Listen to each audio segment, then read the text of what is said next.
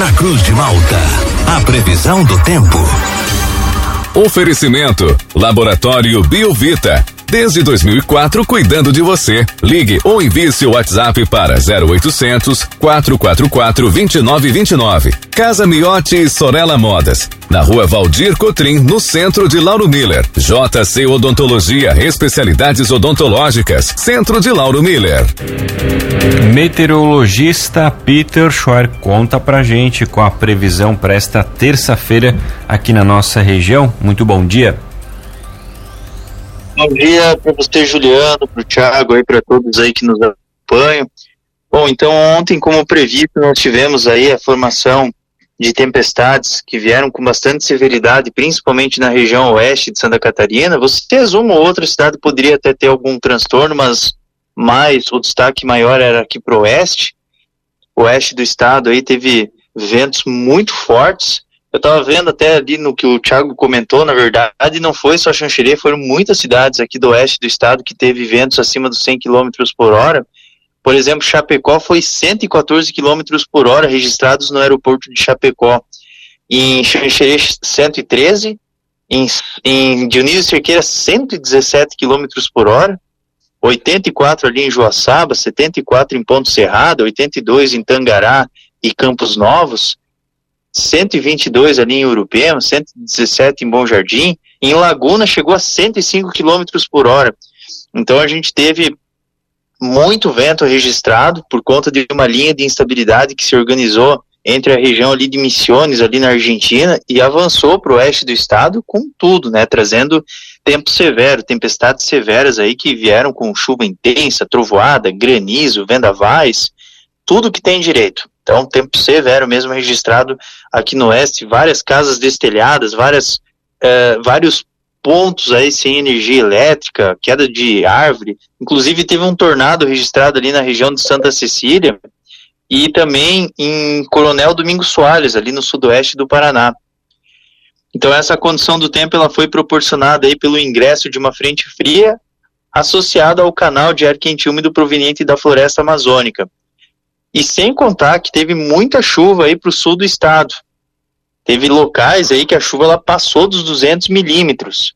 Então, por exemplo, só para se ter uma ideia, Praia Grande, 190, 190 milímetros, 140 ali na região ali de Meleiro, 104 na região de é, Siderópolis, 97 em Uruçanga, vocês aí também ficam um pouquinho abaixo de 97, mas também teve um volume até relativamente elevado, 118 em Criciúma, 171 em Aranguá.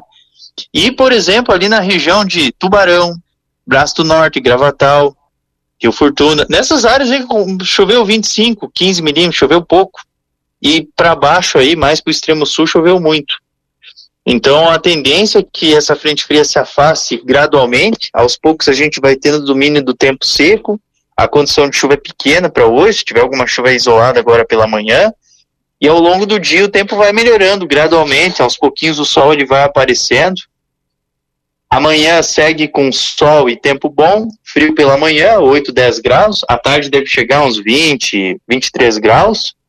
Na quinta, tem chance de chuviscos passageiros isolados, assim no início da manhã, mas ao longo do dia vai seguindo com mescla entre sol e céu nublado. À noite pode voltar a ter algumas pancadas passageiras, por conta da aproximação de uma frente fria. Na sexta e sábado passa a frente fria, trazendo chuva, trovoada e risco para ter alguns temporais localizados e temperaturas mais amenas. Juliano. Peter, você comentou aí sobre os ventos né, que atingiram aqui a nossa região. Nosso ouvinte, o Vilmar, pergunta se a gente ainda vai ter ventos nesta semana aqui para a nossa região. Assim, um pouco uma, com ah, rajadas mais fortes, né? Sexta-feira e sábado pode voltar a ter esses temporais. E aí é aquela história, onde tem temporal, sempre rajadas acima dos 80 km por hora, aqueles valores que eu passei para vocês ontem, né?